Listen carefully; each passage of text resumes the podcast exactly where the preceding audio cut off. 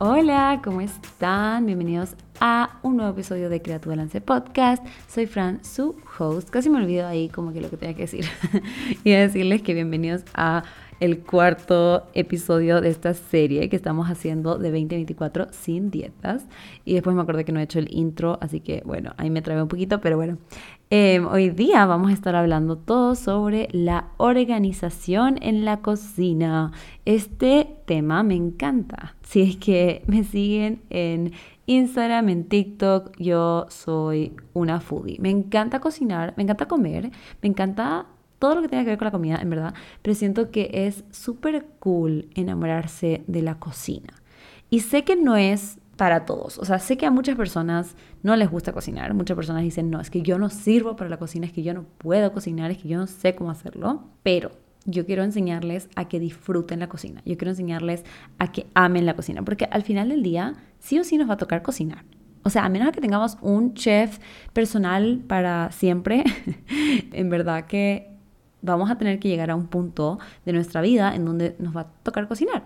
Entonces, está cool hacer que eso sea un momento divertido, un momento lindo y en verdad que no tiene que ser complicado tampoco. O sea, a veces pensamos que cocinar tiene que ser súper difícil y que es súper elaborado y en verdad que no necesariamente. Se pueden encontrar muchas formas, muchas recetas que son muy simples y demasiado ricas igual. Y antes de meternos un poco más al tema en sí, quería recordarles que escuchen todos los episodios de esta serie en orden. O sea, si no han escuchado el 1, 2 y 3, les invito a que pongan pausa, vayan a escuchar los primeros tres episodios y después vuelvan a este. Porque, o sea, la razón por la cual está hecho de esta forma el curso es por... no es... No es al azar, ¿ya? O sea, es súper importante que vayamos en este orden. En el orden de primero, ver cuáles son esas reglas alimentarias que tenemos por la cultura la dieta, para ir perdiéndole el miedo a los alimentos. Porque si es que empezáramos, digamos, con este, de la organización en la cocina, de las recetas, del meal prep, sin haber visto la base, sería súper difícil. Porque si todavía pensamos que los carbohidratos son malos, que no se puede cocinar con aceite, que no se puede comer después de las 6 de la tarde ciertos alimentos, no vamos a poder seguir pasando al siguiente nivel, ¿no? Entonces es súper importante escucharlo en orden. Igual con el tema de crear recetas, porque en este módulo, en el curso, vamos a estar hablando sobre cómo tú puedes crear tu propia receta, porque en verdad es súper divertido también eso, o sea, a mí me encanta buscar recetas, inspiración y siempre salen algunas recetas buenísimas en Instagram, en TikTok, pero también es muy cool cuando solo estás en la cocina tú un montón de ingredientes y veamos qué sale. Y eso también es algo que, o sea, todo se relaciona, ¿no? O sea, todos estos temas que vamos a estar hablando se relacionan en general, pero es algo súper lindo de la alimentación intuitiva y aprender a sanar tu relación con la comida, porque al final del día la comida es deliciosa. No sé si se ponen a pensar en la magia que es la cocina, o sea, la magia que es combinar diferentes alimentos, combinar diferentes condimentos, sabores, colores, texturas para crear algo riquísimo. Y por eso es triste cuando estamos pensando en la comida solo como calorías o solo como macronutrientes y solo lo vemos así como blanco y negro y no lo vemos como algo que se puede disfrutar y que al mismo tiempo puede nutrir tu cuerpo. Nunca, no sé de dónde salió que la forma más saludable es solo comer arroz con brócoli y pollo cuando hay miles, miles, miles de otras recetas que se pueden hacer que van a ser igual de nutritivas, sino más nutritivas porque van a tener un poquito más de variedad. Y eso es lo que vamos a hablar en este módulo. Vamos a hablar un montón sobre cómo puedes hacer recetas variadas y que te ayuden también a mantenerte saciado, porque eso es algo súper importante igualmente, porque como estamos hablando sobre reconectar con tu cuerpo, sobre empezar a escuchar más tus señales de hambre y saciedad, también hay que entender cómo puedes sentirte más saciado. Y la verdad es que cuando combinas diferentes alimentos, te vas a sentir más saciado a que si solamente estás comiendo un tipo de alimento que tal vez después de una hora te da hambre otra vez, que es lo que también puede pasar muchas veces con la fruta. He escuchado mucho que dicen, no, no pueden comer fruta porque comes una fruta y eso te eleva la glucosa y después vas a tener hambre en dos segundos.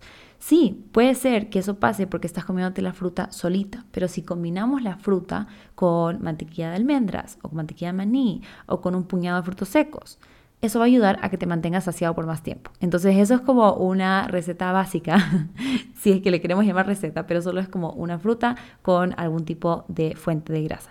Pero eso mismo es lo que vamos a hacer para crear recetas, no tan elaboradas tampoco, pero otras recetas como para almuerzo, para cenas, para desayunos o para un snack también un poquito más elaborado. El tema de los sabores es súper importante, saber que en verdad tu comida no tiene que ser desabrida muchas veces pensamos que saludable significa aburrido, saludable significa algo sin sabor. Nada que ver, nada que ver. Eso se lo inventaron y no es verdad. Hay muchas recetas, muchas formas de hacer que tu comida sea deliciosa. Con condimentos, condimentos en polvo o condimentos frescos, con salsas. También hemos aprendido a tenerle miedo, por ejemplo, a los aderezos. Se tiene un miedo a colocarle algo encima de los vegetales porque no es que los aderezos son malos. Pero si nos ponemos a pensar, si un aderezo nos va a ayudar a comer más vegetales, entonces, ¿por qué es malo? No es malo. Claro, puede ser que sea diferente si haces el aderezo tú o si lo estás comprando en una tienda, pero igualmente no es algo al cual se tiene que tener miedo, al contrario, como que hay que aprovecharnos de, hay que aprovechar de usar estos diferentes recursos, estas diferentes formas que tenemos para poder hacer que la comida tenga un sabor más rico y para poder comer más de esas comidas que quizás nos cuestan un poquito comer. Pero no solo eso, muchas veces pensamos que hay alimentos que no nos gustan, pero no lo hemos cocinado de diferentes formas. Yo Siempre les cuento esta historia de la zanahoria. Para mí la zanahoria era un alimento que a mí no me gustaba. Yo siempre decía, la zanahoria no me gusta, no me gusta, simplemente no me gusta. Y es que siempre había comido zanahoria como que en ensaladas frescas. Pero eso hizo que como que le agarre como un fastidio a la zanahoria. Era como que no me gusta.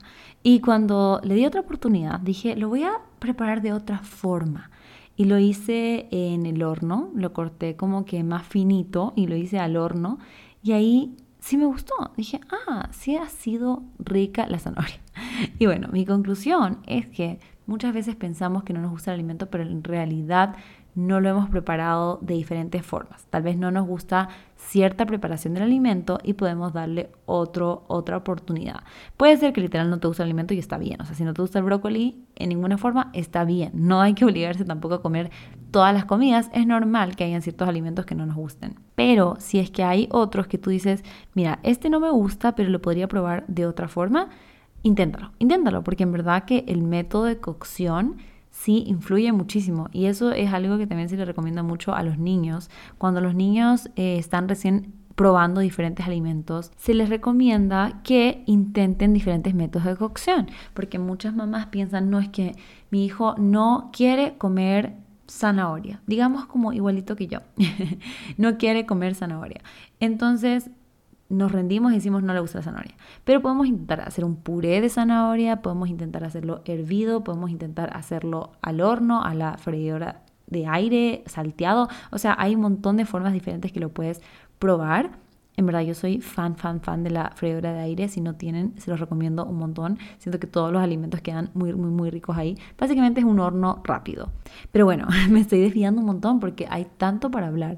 Pero hablemos un poquito más sobre el tema del meal prep de la preparación de los alimentos. Aquí lo más importante va a ser aprender sobre cómo conservar tus alimentos de una mejor forma de qué manera hacerlo, cuánto tiempo hacerlo, dependiendo de qué tipo de alimento es. Esto va a variar si es mejor refrigerado, congelado, etc. Entonces todo esto lo vamos a ir revisando en el curso. Pero la razón por la cual es muy importante hacer meal prep es porque te vas a ahorrar un montón de tiempo. Y si tú eres alguien que, por ejemplo, trabaja todo el día, tiene que ir a la oficina y en verdad no tiene mucho tiempo para estar cocinando cada día, cada comida, te va a ahorrar muchísimo tiempo tener ciertos avances hechos en tu casa.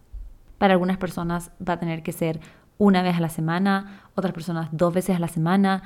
Obviamente también depende un poco del tema de gustos, porque claro, puede ser que un alimento no se daña, pero sí pasa que el alimento no tiene el mismo sabor cuando tú recién lo cocinas y cuando lo, lo comes después de dos, tres días. No necesariamente está malo, pero sí está como que con otro sabor, quizás no se siente tan fresco. Entonces hay formas en las cuales podemos ir trabajando en eso. Por ejemplo, si vamos a hacer como un arroz salteado con vegetales.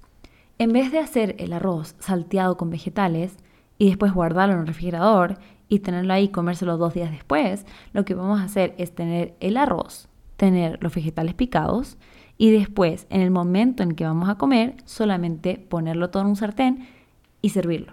Eso se a sentir mucho, mucho, mucho más fresco, pero técnicamente ya avanzaste un montón porque no tuviste que poner a recién cocinar el arroz o a recién cortar los vegetales. Y también la ventaja de hacerlo así, o sea, de no tener necesariamente el plato en sí hecho, sino que tener estas bases diferentes, es que también puedes escuchar un poquito más tu intuición y lo que tú quieres comer en ese momento, tus antojos, y que no solamente te toca comer eso porque lo preparaste hace tres días y tienes que comerlo, sino que, ah, mira, quiero hacer con estos vegetales, prefiero hacer un burrito, mejor me hacer un un poke bowl, no sé, y puedes ir como variando lo que vas a comer, pero con los mismos ingredientes. Y aquí algo que va a ser súper necesario antes de empezar a hacer el meal prep va a ser la organización como escrita de cuál va a ser el menú o cuál va a ser el plan o cuáles son los alimentos que más te gustan para que puedas tener este de esta organización. Después, cuando ya tienes más o menos tu menú armado, que como les digo, tampoco tiene que ser súper estricto, porque sí pasa que a veces decimos, ok, martes vamos a comer lasaña, y llega el martes y como que no tenemos muchas ganas de lasaña. Entonces, la idea es que también sea flexible, pero también es importante que tengas lo que necesites para poder hacerlo, porque digamos que tienes un montón de ganas de comerte una ensalada de pollo con quinoa pero llegas a tu casa, a tu cocina y no tienes quinoa y no tienes pollo, ¿ya? O no descongelaste el pollo, no sé.